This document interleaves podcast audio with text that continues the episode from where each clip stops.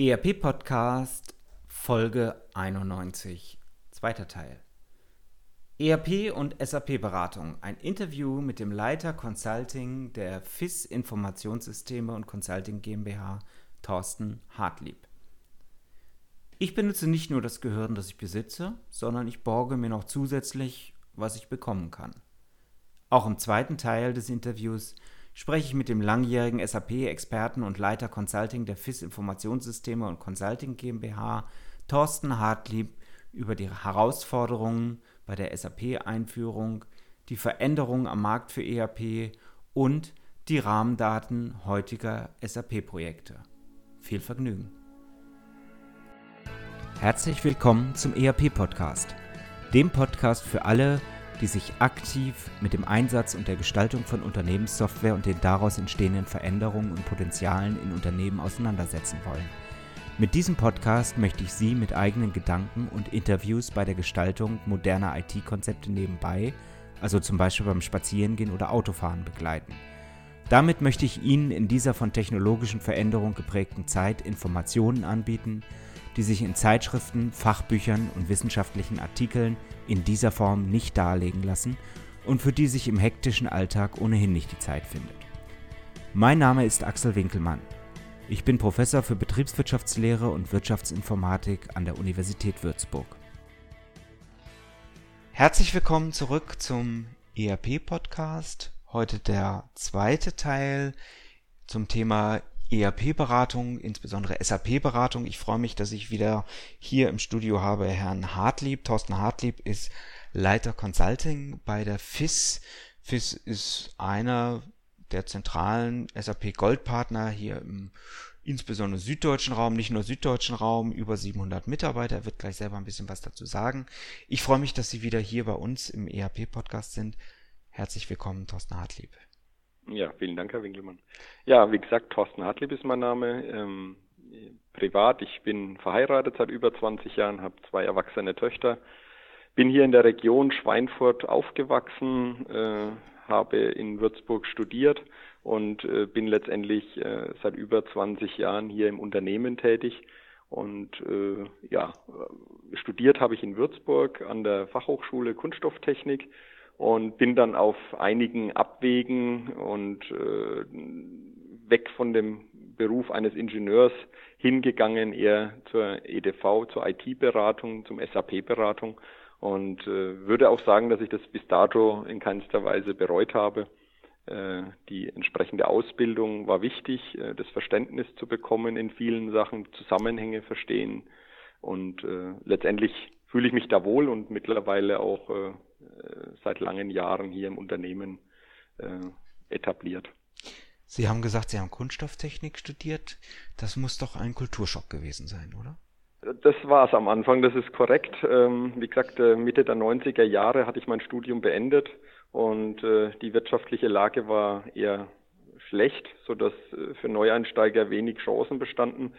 Und somit habe ich mich dann umorientiert und bin dann über diverse Schulungen dann auch ähm, dazu gekommen, Spaß daran zu finden, auch mit Kunden zusammenzuarbeiten und letztendlich 1998 hier in der Firma FIS gelandet als SAP-Berater und äh, wie gesagt in vielen, vielen Projekten unterwegs gewesen und habe es bis dato eigentlich nicht bereut, dass ich das gemacht habe. Können Sie noch ein bisschen was zur FIS sagen? Sie haben es letzte Woche sehr ausführlich gemacht, aber für die Hörer, die äh, heute Absolut. erst eingeschaltet haben.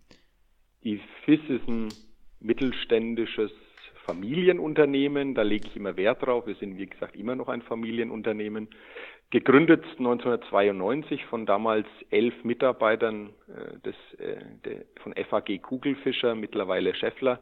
Ähm, mittlerweile, äh, wie gesagt, im 27. Jahr das Ganze und äh, wir äh, haben die 700 Mitarbeitergrenze auch überschritten. Äh, die FIS ist eine Firmengruppe, besteht aus mehreren kleinen Firmen. Die größte ist natürlich die FIS GmbH mit 400 Mitarbeitern und wir haben noch ein Tochterunternehmen, was sich ausschließlich mit Rechenzentrumsdienstleistungen und betreibt selber auch drei Rechenzentren. Wir haben noch eine Firma in Hamburg, die Firma Medienwerft, die sich ausschließlich mit dem Thema E-Commerce beschäftigt und äh, wir haben noch eine Tochterunternehmen mit ca. 60 Mitarbeitern in Polen. Äh, das ist ein, ausschließlich eine äh, Nearshoring-Entwicklungsabteilung, äh, die für uns dann entsprechende Entwicklungen im Bereich ABAP, .NET oder Java vollziehen. Mhm. Jetzt haben Sie die FIS ja viele, viele, viele Jahre äh, begleitet. Sie sind noch nicht seit 1992 dabei, aber ja schon in den 90er Jahren zur FIS mhm. auch dazu gestoßen. Sie haben immer in der SAP-Welt gelebt. Ähm, wenn Sie das vergleichen, gestern, heute, vielleicht auch morgen, wie verändert sich Beratung, wie verändert sich da auch die SAP-Welt? Ähm, also die Veränderung ist natürlich schon zu spüren, das merkt man. Die Anforderungen an einen Berater, die nehmen zu. Die Komplexität der Systeme nimmt zu, definitiv. Ähm, während ich, äh, ich nenne es mal früher, wenn ich vor zehn, zwölf Jahren äh, ein zentrales ERP-System hatte, äh, wenn es gut lief, waren da diverse Web, war vielleicht noch ein Webshop dran, um eine Kommunikation nach draußen zu haben, aber ansonsten war die Systemlandschaft relativ überschaubar. Äh, mittlerweile ist es ein sehr komplexes Thema ähm, durch die verschiedenen Cloud-Systeme, die mittlerweile angebunden werden, Shop-Systeme, die angebunden werden, CRM-Systeme und äh, das wiederum macht es für einen Berater auch schwerer, äh, die ganzen Abhängigkeiten auch im Detail zu kennen und auch beurteilen zu können. Hat sich das Profil des Beraters dabei verändert, die letzten Jahre und Jahrzehnte? Würde ich sagen, ja, es hat sich verändert. Äh, wie gesagt, diese, äh, man, man muss diese technischen Systeme natürlich erstmal kennenlernen und das wiederum bedeutet, dass der Berater auch ein Stück weit mehr in diese technischen Themen ein Verständnis entwickeln muss. Er muss sie nicht selber aufsetzen, betreiben, aber er muss natürlich wissen, wofür wird welches System verwendet, wie ist der optimale Einsatz beim Kunden. Und das wiederum äh, ist durch die komplexen Systeme natürlich auch äh, eine höhere Anforderung an den, den Berater. Grundsätzlich ist es so, ähm, betriebswirtschaftliche Prozesse, also Waren- und Mengenflüsse in den Unternehmen, bleiben natürlich nahezu unverändert. Und äh, das wiederum ist die Konstante. Und davon profitieren natürlich auch die erfahrenen Berater, dass sie ein entsprechendes Fachwissen äh, in den letzten Jahren oder Jahrzehnten aufbauen konnten. Mhm. Ähm, sehen wir da vielleicht auch eine Veränderung? Also Sie haben gesagt, früher war es so, man hatte so ganz viele kleine Applikationen, die man da dran gesetzt hat, den Webshop und so weiter und so fort. Geht es heute in den Unternehmen, die Sie beraten, vornehmlich oder auch immer mehr dahin, dass man versucht, ein Data Lake auf Englisch oder wie ich es nenne, Unternehmensdatenfundament, also eine konsolidierte Datenbetrachtung im Unternehmen äh, einzurichten, statt äh, alles in einzelnen Applikationen zu haben? Mhm. Natürlich, das ist, äh, das ist ja der wesentliche äh, Vorteil von SAP. Ähm, ich habe ein, ein einziges System, in dem ich alle möglichen Applikationen habe, alle Unternehmensbereiche von äh, dem Rechnungswesen, vom Controlling, von der Produktion, vom Vertrieb, vom Einkauf, vom Lager. Also ich kann vom Versand, ich kann im Prinzip alle Unternehmensbereiche äh, relativ elegant miteinander verknüpfen, so dass ich auch durchgängige äh, Belegketten im System äh, darstellen kann. Und das wiederum hilft natürlich den Unternehmen immens, äh, ihre Unternehmensprozesse zum einen mal zu verstehen und zum anderen auch zu optimieren, weil sie da erstmal äh, eine einheitliche Möglichkeit, eine einheitliche Plattform haben, äh, solche Daten überhaupt pflegen und darstellen zu können. Ähm, jetzt ist es ja so, dass SAP auch ja, selber transformiert, also einen längeren Weg auch selber geht. Ich sag mal, vielleicht gezeichnet von Anfang der Tausender Jahre, wo man mit Business by Design neue Wege beschritten hat daraus hervorgehend dann die HANA-Datenbank, äh, die man auch mit viel Marketinggetöse natürlich, ähm, aber auch natürlich mit den entsprechenden Leistungsdaten äh, auf den Markt gebracht hat und heute schließlich die S4-Welt, äh, wo man den Kunden eigentlich ein komplett neues System auch vorsetzt als Nachfolger ja. der alten R3-Welt. Wie genau. nehmen Sie diese Entwicklung selber wahr? Wie nehmen Ihre Kunden auch diese Entwicklung wahr? Ja, Sie sprechen es an. Die SAP hat äh, viele Jahre so, ich würde mal sagen, was Oberflächendesign angeht, was die Usability angeht, eher ein verstaubtes Dasein äh, gehabt. Ähm, es war sehr, ich würde jetzt mal sagen, eine altbackene Oberfläche und man hat äh, das erkannt und hat eben äh, gemerkt, es ist doch wichtig auch die entsprechende User-Akzeptanz äh, allein schon durch die Bedienung, allein schon durch die Oberfläche zu bekommen. Ähm, das war dann logischer Schluss, dass die SAP hier was tut und hat dann eben über das S4HANA letztendlich eine neue Möglichkeit geschaffen, äh, diese, diese Oberfläche zu gestalten. Und ähm, es gibt ganz unterschiedliche Ansätze in Unternehmen, äh, die wir jetzt durchaus auch schon in der Praxis so kennenlernen. Ähm, es gibt Unternehmen, die lieben diese altbackene Oberfläche, weil sie einfach schnell und effizient zu bedienen ist. Ähm, es gibt dann, ist natürlich der Mensch ist ein Gewohnheitstier, das ist ganz klar. Es gibt natürlich auch die, äh, ich sag, die, die jungen Kollegen, die das gewohnt sind, entweder mit einem Touchscreen oder mit einer Maus zu arbeiten. Äh, für die ist es dann wichtig, dass die Oberflächen schön designt sind, dass sie trotzdem effizient zu bedienen sind. Und das wiederum ist so eine Kombination aus beiden, ähm, dass Unternehmen natürlich durchaus bereit sind, äh, diesen, Wechsel zu vollziehen. Ähm, über dies hinaus ist es natürlich so, dass die SAP natürlich auch eine Wartungsstrategie fährt und äh, dieses äh, wie Sie sagen, R3 beziehungsweise das ECC-System mhm. wird natürlich nicht mehr unendlich lang gewartet. Voraussichtlich Wartungsende wird 2025 sein. Und äh, bis dorthin müssen sich die Unternehmen in irgendeiner Form überlegen, äh, auf das neue System zu wechseln oder eben äh, einen entsprechenden Support zu beauftragen, der dann darüber hinausgeht. Also besteht hier schon ein gewisser Druck. Äh, technisch gesehen haben Sie es ja angesprochen, die HANA-Datenbank als Innovation, die bei diversen Applikationen schneller funktioniert und die Daten schneller zur Verfügung stellt, aber in vielen Bereichen auch äh, keine wesentliche äh, Leistungsverbesserung ist. Also sprich der Mitarbeiter, der am PC sitzt und einen, äh, einen Kundenauftrag erfasst, der wird es deswegen nicht doppelt so schnell können, weil äh, es geht ja nicht schneller. Mhm. Was nehmen Sie denn zurzeit wahr am Markt? Ist es so, ähm, dass Sie ganz viele Beratungsmandate gewinnen aus der Sie haben recht, das heißt nicht mehr R3-Welt. Für mich ist es irgendwo noch das mhm. angestammte Produkt, ja, ECC. Ja.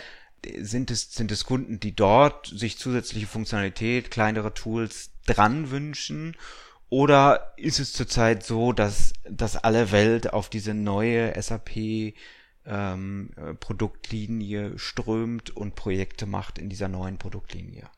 Also es ist grundsätzlich so, äh, wenn man heute sich eine SAP, ich nenne es jetzt mal bewusst ERP, ERP-Lizenz kauft, dann kann man nur noch eine S4HANA-Lizenz kaufen. Ähm, es ist es ist gar nicht mehr möglich, ein, äh, ein ECC-System zu installieren, neu zu installieren.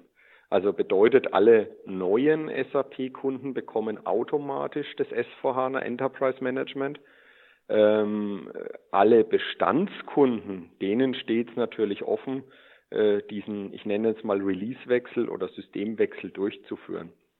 Ähm, die SAP wird den Kunden ermöglichen, äh, ein vorhandenes ECC-System auf den neuen Stand zu hieven. Das wird funktionieren. Es wird so eine Art Upgrade-Leitfaden geben. Ähm, man muss gewisse Tätigkeiten im, im, im System durchführen. Das ist korrekt. Aber technisch ist es möglich, ein bestehendes System, also ECC-System, in ein S4-System umzuwandeln. Dieser Aufwand, da wird doch erheblicher Aufwand noch entstehen, um das äh, durchzuführen, neben den Kosten für die neue Hardware, die man braucht. Ähm, also viele Unternehmen scheuen sich einfach, äh, diesen Schritt zu gehen, weil es dann doch eine erhebliche Summe ist, die sie investieren müssen. Äh, was sie natürlich auch abschreckt, äh, man kennt das ja von vielen Unternehmen, man hat sich sein ERP-System so zurechtgeschneidert, dass es ein Maßanzug ist und passt. Also man hat viele Sachen erweitert, man hat Prozesse modifiziert, man hat das System für seine Belange zurechtgebogen. Und äh, der Ansatz, den die SAP natürlich auch verfolgt, ist, äh, prüft doch bitte mal, ob ihr denn nicht auch mit, ob ihr nicht auch mit Standardprozessen äh, auskommen könnt.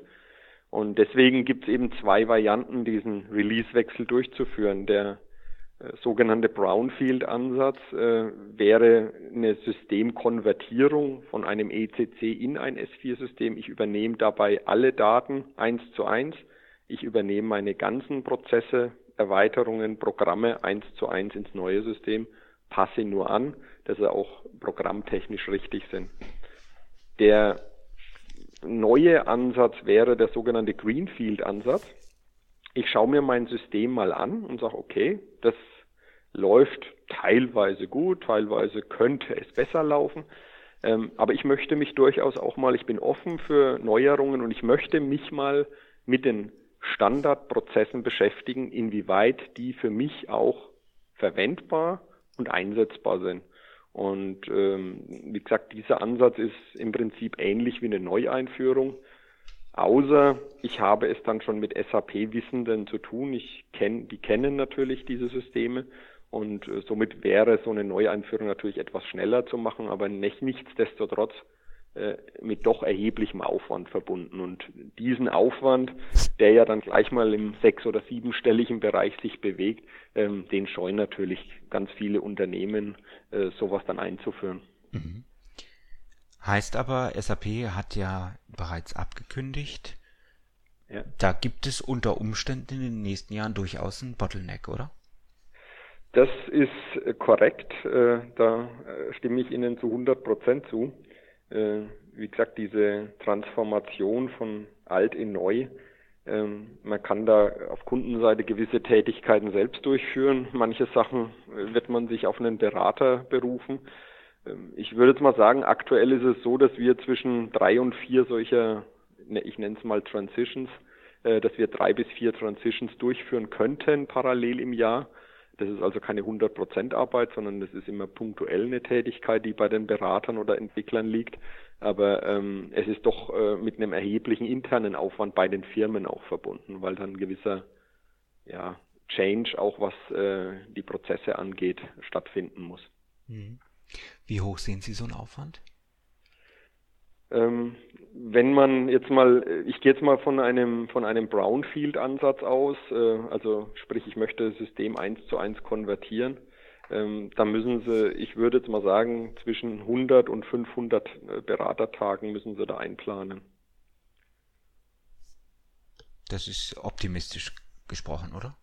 Das ist optimistisch gesprochen, genau. Ähm, vorausgesetzt ist, dass äh, äh, die Anpassungen im System durchaus überschaubar sind, nicht sehr viele Entwicklungen, Modifikationen im System sind, äh, weil da natürlich jedes Mal zu validieren ist, sind die überhaupt noch lauffähig in der neuen Systemumgebung. Es haben sich äh, gerade was die Datenbankstruktur angeht, doch einige Sachen verändert im S4-Umfeld. Ähm, von den eigentlichen Geschäftsprozessen ist es natürlich äh, ähnlich wie im Altsystem. Aber je nachdem, was der Kunde einsetzt, ist äh, diese, die SAP spricht hier im S4-Umfeld von einer sogenannten Simplifizierungsliste.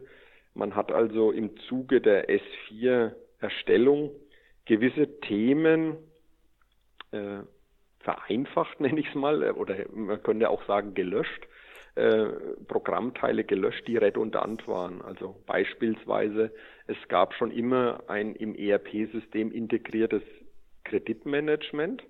Äh, es gab aber auch schon die ganzen Jahre ein externes System, was das Kreditmanagement auch abgebildet hat. Und äh, so hat die SAP natürlich diesen den ERP-Kern sukzessive entschlagt und hat verschiedene Themen, die redundant waren, eben äh, eliminiert. Aber genau das wiederum ist natürlich die Konsequenz für unsere Kunden. Jeder unserer Kunden setzt ein Kreditmanagement ein, was ihm im Standard vom ECC ausgereicht hat. Das wiederum gibt es im S4 nicht. Bedeutet, ich muss ein neues Konzept erstellen und muss diese bisherigen äh, Logiken natürlich in das neue System überführen. Und das macht es aufwendig. Und da gibt es nur das war jetzt nur eins von vielen Beispielen, die, die hier zum Tragen kommen. Mhm. Und äh, das wiederum macht es natürlich aufwendig und je nachdem, äh, äh, wie intensiv ein Kunde diese Funktionalitäten genutzt hat, äh, kann der Aufwand natürlich auch im vierstelligen Bereich dann liegen. Mhm. Ähm, ich mache jetzt einfach ein bisschen Eigenwerbung, weil ich mich mit dem Thema SAP natürlich im ERP-Podcast auch mit verschiedensten Gästen schon mehrfach beschäftigt habe. Äh, wie immer finden Sie alle Verlinkungen oder alle anderen Folgen, die relevant sind, auch in den Shownotes, also in den ergänzenden Kommentaren, beispielsweise auf der Webseite www.erp-podcast.de. Beispiel, äh, ich habe mich länger unterhalten in Folge 25f mit dem Peter Zenke, dem ehemaligen äh, Entwicklungsvorstand der SAP. Ich habe mich in Folge 31 unterhalten über ja eigentlich auch Brownfield, also Reverse Business Engineering. Wie wird das System eigentlich tatsächlich genutzt? Ich habe mich in Folge 57 unterhalten über internationale SAP-Projekte, wie sind die Erfolge von solchen Großprojekten, wie kann man das erfolgreicher machen, wo, wo sind vielleicht auch Fragestellungen, die nicht so gut laufen. In Folge 54 ein Thema, was sicherlich sehr vielen äh, Sorgen bereitet, das Thema indirekte Nutzung, also Lizenzierungsgebühren für, für außenstehende Nutzung, also indirekt über eine andere Software.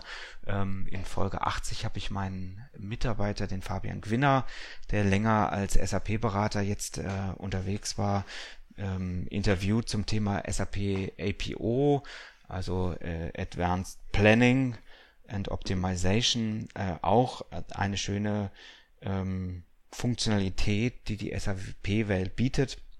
Also viele, viele Informationshäppchen, die ich anbiete. Ähm, wir sprechen ja heute so ein bisschen über SAP-Beratung, ERP-Beratung. Wir haben gerade gesprochen darüber, das sind dann durchaus ja schon sehr, sehr große Projekte. Mhm. Ähm, jetzt sind sie nicht ganz klein mit über 700 Mitarbeitern, auch als FIS. Das heißt, in gewisser Weise können Sie sicherlich auch äh, skalieren, aber Dienstleistung, Beratung ist eben nur sehr begrenzt skalierbar. Wie geht man mit solchen großen Projekten, die da auf Sie auch immer wieder zukommen als Systemhaus, tatsächlich um in der Praxis? Ja, also wie gesagt, äh, es gibt eine, äh, der Kunde wird ja im Gespräch mit uns dann irgendwann mal äußern, welche Bereiche für ihn überhaupt relevant sind, was die Umstellung angeht. Jetzt gehen wir davon aus, es ist ein Unternehmen, was eine alte Lösung im Einsatz hat und möchte eben in alle Unternehmensbereiche äh, entsprechend SAP einsetzen. Nach so einer gewissen Voranalyse wird dann auch relativ schnell deutlich, äh, was das für Fachbereiche alle sind, die hier betroffen sind. Und äh, wir werden dann entsprechend äh, mit äh, Beratern das Ganze auch besetzen. Also es bedeutet, so ein Projekt besitzt eine ganz normale Projektorganisation, äh, wo entsprechende Berater, wo entsprechende Entwickler, wo äh, auch vom Kunden natürlich entsprechende Mitarbeiter in der Projektorganisation vertreten sind und jeweils ihre eigenen Fachbereiche auch entsprechend vertreten und das Ganze auch umsetzen. Ähm, das bedeutet ganz einfach, äh, man hat eine gewisse äh, Projektorganisation zur Verfügung und äh, über die Zeit lässt sich natürlich dann so ein Projekt abbilden. Würde das natürlich äh, äh, unrealistisch sein, so einen Termin, den man vom Kunden genannt bekommt, äh, wird hier uns das Chinesenprinzip, also ich stecke noch 100 Berater da rein, um es dann noch mal schneller fertig zu bekommen, natürlich nicht wirklich funktionieren. Also das Ganze muss natürlich auch entsprechend fundiert sein die Planung, was Ressourcen, was, was die Themen, was die Aufwände angeht, die muss natürlich dazu passen. Und so lässt sich eigentlich ein Projekt relativ gut skalieren. Entwicklungsseitig schaut es anders aus, also Vorgaben für Entwickler. Es könne sein, dass nur ein oder zwei Entwickler im Projekt sind, aber es könnten durchaus auch mal zehn Entwickler sein. Und damit lässt sich natürlich auch so eine Entwicklung skalieren. Bei der Beratung funktioniert es nur bedingt, dass man das Ganze nach oben skaliert. vor allem auch in dem Hintergrund, wir bewegen uns mit einem, in einem, in einem, ich würde jetzt mal sagen, in einem Mittelstand von den, von den Kunden her. Typischer Kunde hat zwischen 500 und 1500 Mitarbeiter und äh, dort ist es so, dass die IT beziehungsweise der Fachbereich eigentlich zu 99,9 Prozent nicht ausschließlich für ein SAP-Projekt abgestellt wird, sondern äh, es wird immer auf dem, äh, ich nenne es mal Jobsharing rauslaufen, dass man Teile seiner Tages, seines Tagesgeschäftes äh, weitermachen muss und sich parallel auch noch um SAP kümmern. Das wiederum bedeutet, auch der Kunde hat gewisse äh, Limits, die er einhalten muss und das wiederum ist ein zeitliches Thema, sodass die nicht unendlich schnell werden können. Das ist jetzt genau mein Stichwort, nachdem ich auch die ganze Zeit schon fragen wurde. Aus der Erfahrung von 20 Jahren Projekte, ähm, wie lange dauern solche Projekte tatsächlich? Also mir ist klar, ähm, äh, die Geschäftsführung, gerade im Mittelstand, will sofort, am besten vorgestern, mhm. spätestens ja. aber in drei Monaten. Mhm. Was ist die realistische Dauer, ich sag mal Greenfield?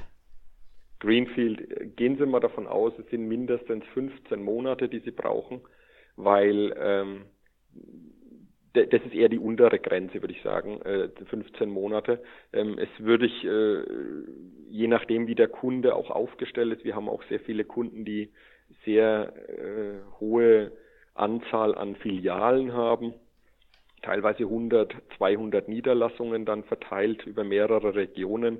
Und das wiederum macht es natürlich äh, schwierig, so ein System einfach äh, mit einem mit einem Big Bang umzustellen, also alles auf einmal, ähm, sondern da werden dann natürlich noch entsprechende Rollouts von von Gebieten, von entsprechenden Organisationseinheiten folgen. Gehen wir mal davon aus, es ist ein normales Unternehmen, Big Bang, äh, es ist überschaubar, was die zusätzlichen Anforderungen angeht, dann würde ich mal sagen, liegen sie bei 18 Monaten gar nicht so schlecht. Mhm. Aber das sind jetzt wirklich die optimalen Bedingungen, ne? Also Unternehmen ja, hat schon ne, Ahnung von IT, hat schon mal Prozesse konsolidiert, macht jetzt ähm, alles auf der grünen Wiese nochmal, äh, Big Bang, alles auf einmal. Ähm, also das ist ja wirklich absolut ideal, oder?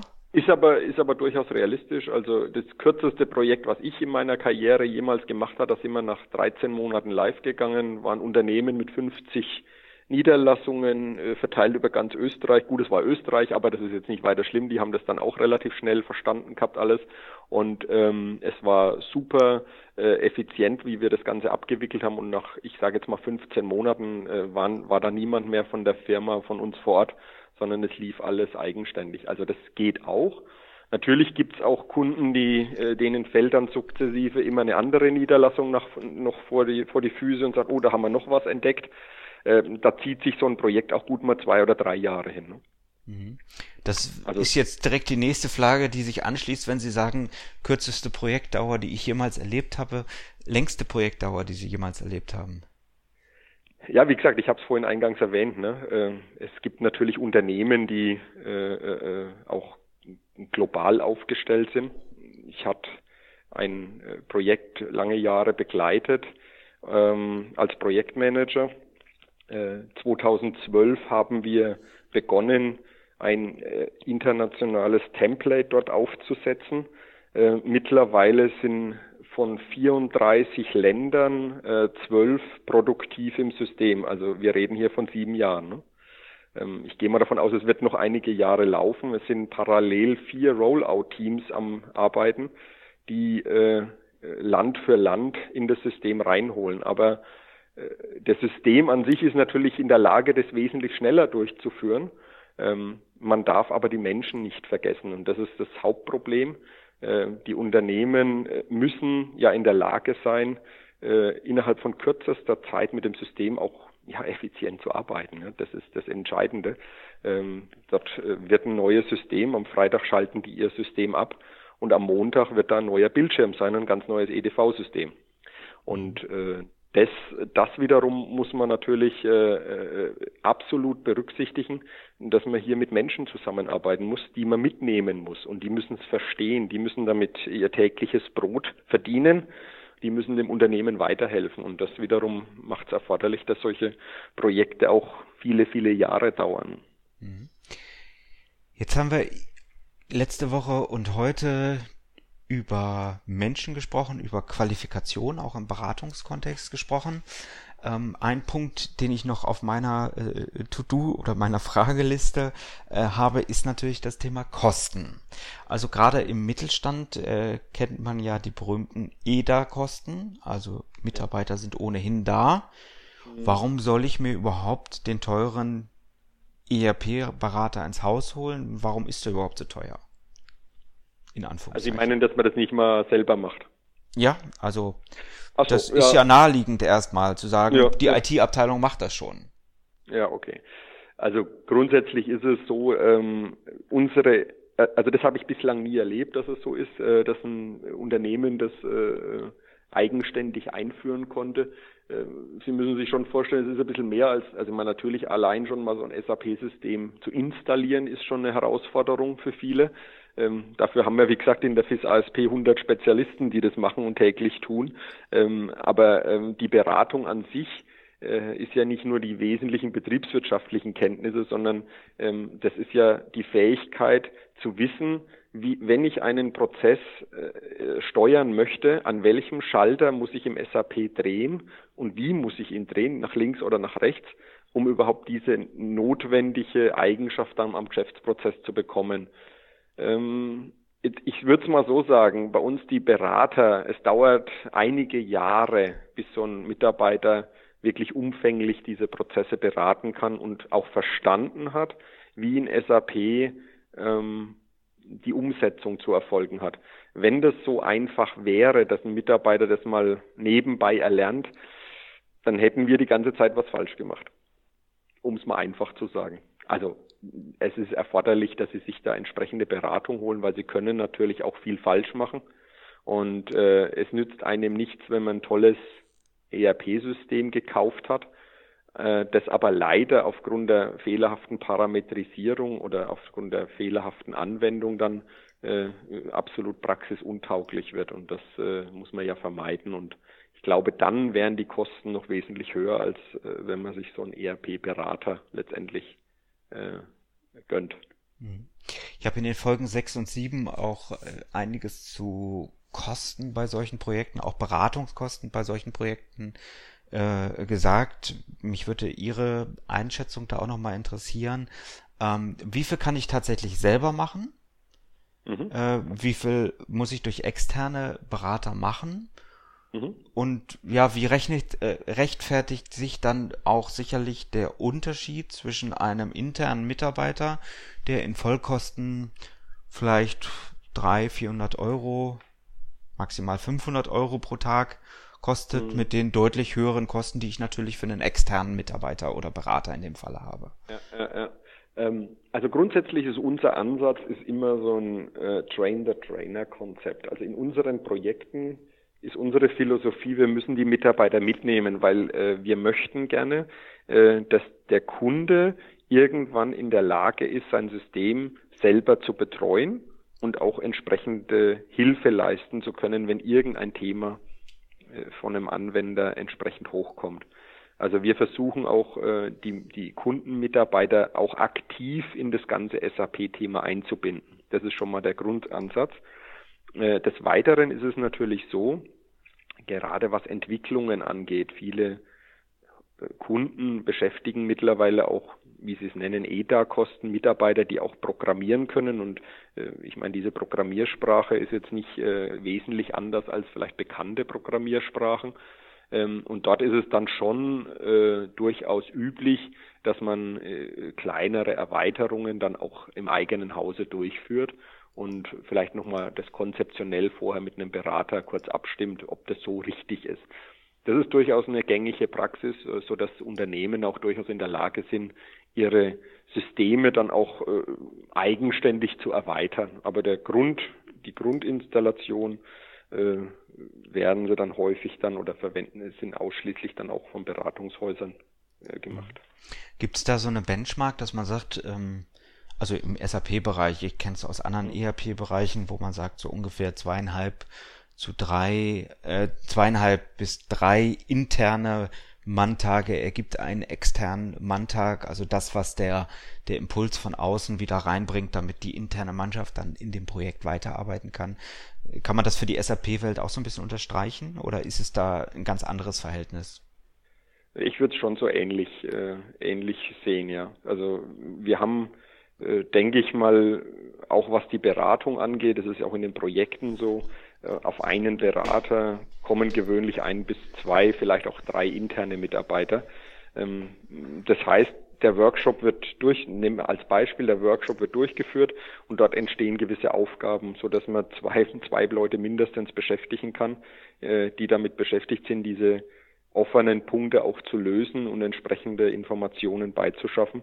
Also das ist durchaus normal und das, was Sie ansprechen, äh, ob es äh, wirklich der Faktor zwei ist oder drei, das weiß ich nicht. Also ich, es gibt natürlich durchaus auch gute Mitarbeiter, da sehe ich das fast eins zu eins. Also ich habe auf Kundenseite auch äh, Projektteammitglieder gehabt, die jahrelange Beratung gemacht haben. Da ist es dann logischerweise eins zu eins, dass mhm. die genauso gut sind wie ein Berater.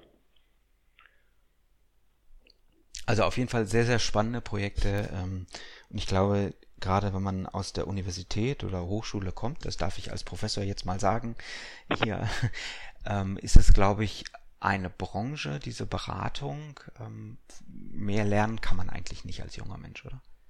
Das ist korrekt. Also ich vergleiche es dann immer mit einem Schwamm. Sie müssen alles aufsaugen, was Ihnen da über den Weg kommt. Und es ist sehr, sehr abwechslungsreich, ganz klar, weil nach dem Projekt ist vor dem Projekt. Und äh, sie werden mit neuen Menschen äh, zu tun haben, sie werden vielleicht neue Städte kennenlernen, wie gesagt, neue Länder, neue Kontinente, je nachdem, welches Projekt das ist. Ähm, das heißt, es ist absolut abwechslungsreich und äh, das ist auch, muss ich persönlich sagen, das, was ich äh, am meisten an der Projektarbeit geschätzt habe, ist diese abwechslungsreiche Tätigkeit und auch äh, die Tätigkeit, dass man immer wieder mit neuen Menschen zu tun hat. Ähm, das macht dann absolut Spaß und es wird nie eintönig. Mhm. Ich würde gerne abschließend nochmal in unsere Blitzlichtrunde eintauchen und das Blitzlicht ein bisschen auf Sie abschließend noch einmal richten. Ähm, warum sind Sie beruflich überhaupt das geworden, was Sie heute sind? Also den Teil äh, Kunststofftechnik in die SAP-Welt, den haben wir besprochen. Ja. Aber äh, hätte ja auch sein können, dass sie nach drei Jahren schreiend davonlaufen und sagen, ich will wieder in die Kunststoff, äh, in den das Kunststoffbereich. Das hätte sein können. Das hätte sein können, ist leider nicht passiert oder ist vielleicht Gott sei Dank nicht passiert. Also ist ganz einfach der Spaß äh, an dem Job, das was ich gerade eben schon ein Stück weit erwähnt habe, ähm, der Spaß an Projekten, immer Neues kennenzulernen und natürlich an sich die die IT an sich selber, dieser Wandel, den man ja ständig begleiten muss. Ähm, das heißt, man bleibt nie stehen, was sein Wissen angeht, äh, sondern entwickelt sich eigentlich permanent fort. Das ist eigentlich so äh, das Wesentliche, was mich dann auch immer angetrieben ja. hat. Jetzt sind Sie äh, Leiter der Consulting-Sparte. Ähm, mhm. Gibt es da bestimmte Eigenschaften, die man in der Position besonders gut gebrauchen kann? Naja, es ist letztendlich wie im äh, Berateralltag auch. Man muss mal gut zuhören können. Man muss, äh, wenn man später in so einem Projekt arbeitet, sei es als Projektmanager oder als Teilprojektleiter, auch eine gewisse Fähigkeit haben, Mitarbeiter zu führen, Mitarbeiter anzuleiten. Und äh, das wiederum macht einem dann, äh, kommt einem zugute, wenn man dann hier in der Stelle als äh, Leiter des Consulting sitzt und dann doch äh, eine ordentliche Anzahl von Beratern hier in der Abteilung hat. Mhm. Stichwort Weiterbildung, Weiterlernen, lebenslanges Lernen. Mhm. Wie bilden Sie sich weiter? Gibt es bestimmte Bücher, die Ihnen selber persönlich weiterhelfen?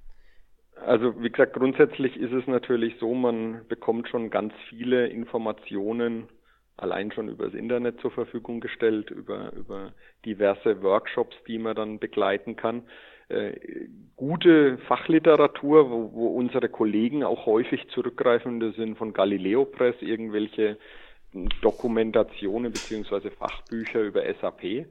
Ähm, das äh, auch über Subpress teilweise, die äh, sind teilweise sehr tiefgreifend und man kann sich damit auch notwendiges Wissen äh, aneignen. Aber prinzipiell die beste Möglichkeit ist immer, ähm, das natürlich im Projekt direkt einzusetzen und äh, vielleicht parallel dazu noch eine Präsenzschulung zu besuchen. Mhm. Jetzt sind Sie 20, über 20 Jahre sogar schon bei der FIS äh, in verschiedenen mhm. Positionen, ähm, haben den Beratungsalltag in der Zeit miterlebt. Wie wird sich dieses Berufswelt, dieses Berufsumfeld in den nächsten zehn Jahren Ihrer Einschätzung nach verändern? Mm, nun ja, also ich denke mal, der äh, Beruf oder der, der, die Stelle des Beraters, die wird ähnlich bleiben. Wir hatten ja jetzt durchaus schon öfters äh, diese Themen angesprochen. Stichwort äh, SAP bringt mit S4HANA eine neue Suite raus. Äh, das heißt, da werden Veränderungen sein. Man muss natürlich die Komplexität entsprechend auch berücksichtigen in diesen Systemen mittlerweile. Die Kundenansprüche werden definitiv auch wachsen durch diese neuen Prozesse, die allein schon die Digitalisierung mit sich bringt. Ähm, wo wir damit äh, auf jeden Fall äh, äh schon aktuell kämpfen, ist entsprechender Fachkräftemangel. Also wir suchen händeringend Berater.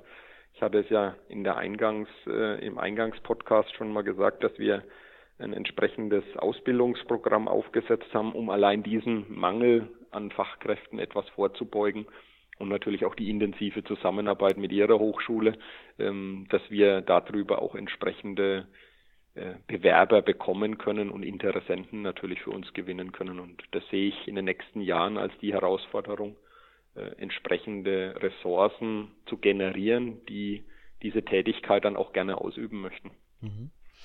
Wenn Sie sich jetzt ERP so als Ganzes vorstellen, dazu gehört natürlich auch die SAP, aber ja auch viele, viele andere. Ähm, mhm. Eine Herausforderung sicherlich der Nachwuchs, entsprechendes Personal sowohl auf der technischen als auch auf der betriebswirtschaftlichen Ebene zu haben. Aber sehen Sie vielleicht auch noch ganz andere Herausforderungen, die äh, ERP heute beziehungsweise zukünftig ganz besonders treibt? Mhm. Ja, ja, wie gesagt, die äh, Anbindung von verschiedensten Diensten, die mittlerweile ja äh, State of the Art sind. Es ist in jedermanns Munde, diese äh, sogenannten Cloud-Dienste zu nutzen. Ähm, das sehe ich schon als wesentlichen Aspekt an. Auch die SAP sieht es als einen der wesentlichen Aspekte an und äh, versucht immer mehr dieser Dienste dann auch in die Cloud reinzubringen. Aber ansonsten, ähm, ja, künstliche Intelligenz wird ein wesentliches Thema sein für die nächsten Jahre wie äh, künstliche Intelligenz äh, meine Unternehmensprozesse steuern oder auch äh, ja korrigieren kann und äh, die Mitarbeiter somit auch entlastet werden. Also das sehe ich schon als äh, einige neue spannende Themen, mit denen wir uns aktuell natürlich auch schon beschäftigen. Ja, ich glaube, es, es bleibt spannend. Ich werde es mit dem Podcast auf jeden Fall hier auch weiter äh, verfolgen, auch das Thema künstliche Intelligenz. Herr mhm. Hartlieb, ich darf mich ganz, ganz herzlich bei Ihnen bedanken für diesen spannenden Einblick in die ERP bzw. SAP-Beratung. Und wie immer, die letzten Worte sind natürlich die meines Studiogastes. Ich bin an dieser Stelle aus der Sendung heraus. Herzlichen Dank Ihnen. Ihre letzten Worte. Ja, Herr Professor Winkelmann, erstmal recht herzlichen Dank für die Möglichkeit, äh, dass wir uns hier mal austauschen konnten. Ich hoffe, Sie haben die Möglichkeit äh, auch ein bisschen bekommen, dieses, äh, diesen Beraterberuf mal so als solches zu erkennen. Und wie gesagt, wir sind immer auf der Suche nach jungen, dynamischen Nachwuchskräften und äh, freuen uns natürlich immer wieder, äh, junge, dynamische Mitarbeiter bei uns im Unternehmen begrüßen zu dürfen. Herzlichen Dank. Ihnen hat der ERP-Podcast gefallen und Sie konnten wertvolle Erkenntnisse gewinnen? Dann würde ich mich über eine Bewertung auf iTunes freuen, damit auch andere von diesem Podcast erfahren können. Eine Anleitung für die Bewertung finden Sie auf www.erp-podcast.de. Dort finden Sie auch weitere Hinweise, Links und Aktualisierungen zu dieser Folge. Das war der ERP-Podcast für alle, die sich aktiv mit dem Einsatz und der Gestaltung von Unternehmenssoftware und den daraus entstehenden Veränderungen und Potenzialen in Unternehmen, losgelöst von Fachzeitschriften, Büchern und wissenschaftlichen Veröffentlichungen, zum Beispiel beim Spazierengehen oder Autofahren, auseinandersetzen wollen. Mein Name ist Axel Winkelmann. Ich bin Professor für Betriebswirtschaftslehre und Wirtschaftsinformatik an der Universität Würzburg.